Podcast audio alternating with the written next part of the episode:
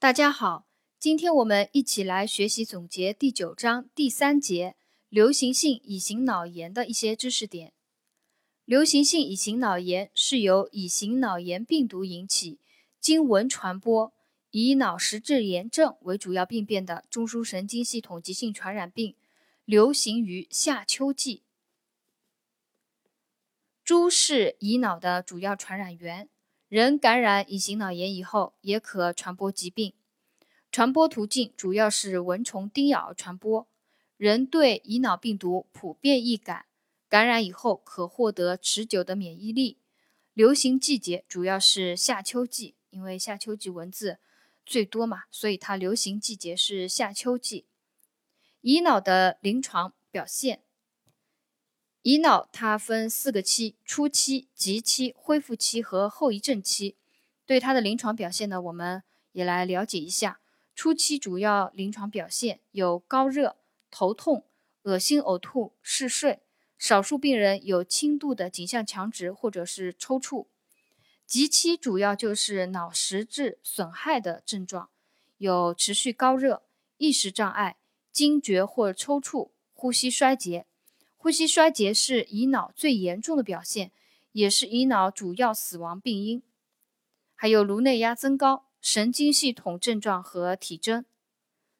乙脑恢复期病人主要表现为中枢性发热、低热持续不退两周以上，神经系统功能功能紊乱，比如多汗、失眠等，还有神志呆滞、呃反应迟钝、部分记忆力丧失、精神行为异常。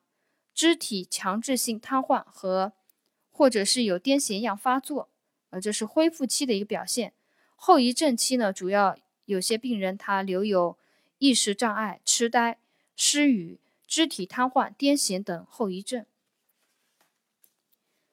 乙脑的辅助检查里面的知识点，它的脑脊液检常规检查，乙脑病人的脑脊液呈一个无菌性的脑膜炎改变。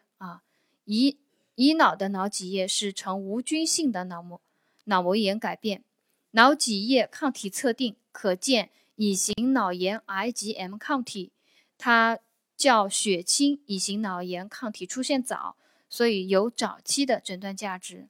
啊，在这里面呢就可以出一个单选题，就是乙脑脑脊液的改变里面，脑脊液抗体测定见乙型脑炎 IgM 抗体。有早期的诊断价值。特异性的 IgM 抗体测定是目前最常用的检测方法。特异性的 IgM 抗体测定是目前最常用的检测方法。还有一个辅助检查里面的知识点是病毒分离的知识点。乙脑病毒主要存在于脑组织中，只能自死者脑组织中分离病毒。啊，有这样一句话，这个。同后面的那个流脑啊，流脑它有区别，所以我把我在这里把这个知识点总结出来，和大家讲一下。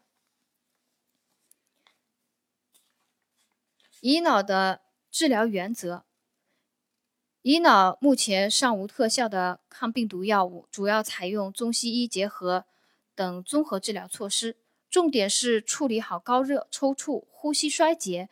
等危重症状，呃，在那个对症处理里面啊，呃，内容其实也比较简单啊。我给大家再来把那个惊厥和抽搐的处理啊，再来讲一下。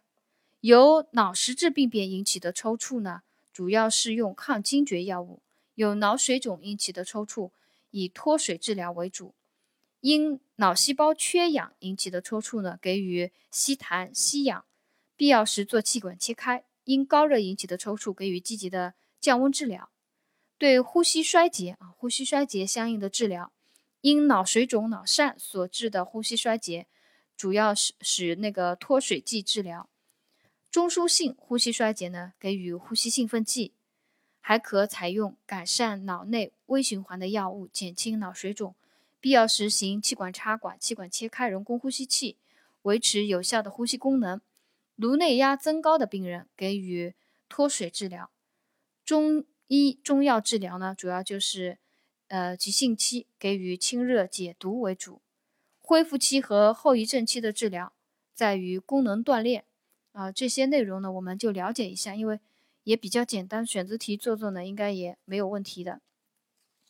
乙脑的预防啊，当当中有一个考点，灭蚊是预防本病的主要措施啊，因为这个乙脑它是靠蚊虫叮咬传播，所以它的预防第一个就是灭蚊，灭蚊是预防本病的主要措施。